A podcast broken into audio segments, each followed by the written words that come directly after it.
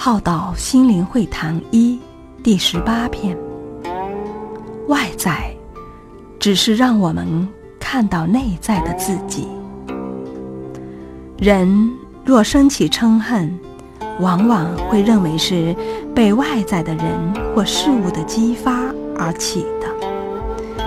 但去观察，若没有可燃之物存在，那一根火柴也难引起火灾。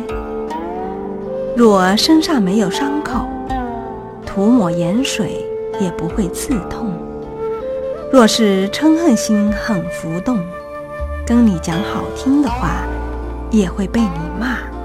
所以，外在只是让我们看到内在的自己，如此才能闻过则喜，欲发生来开悟自己。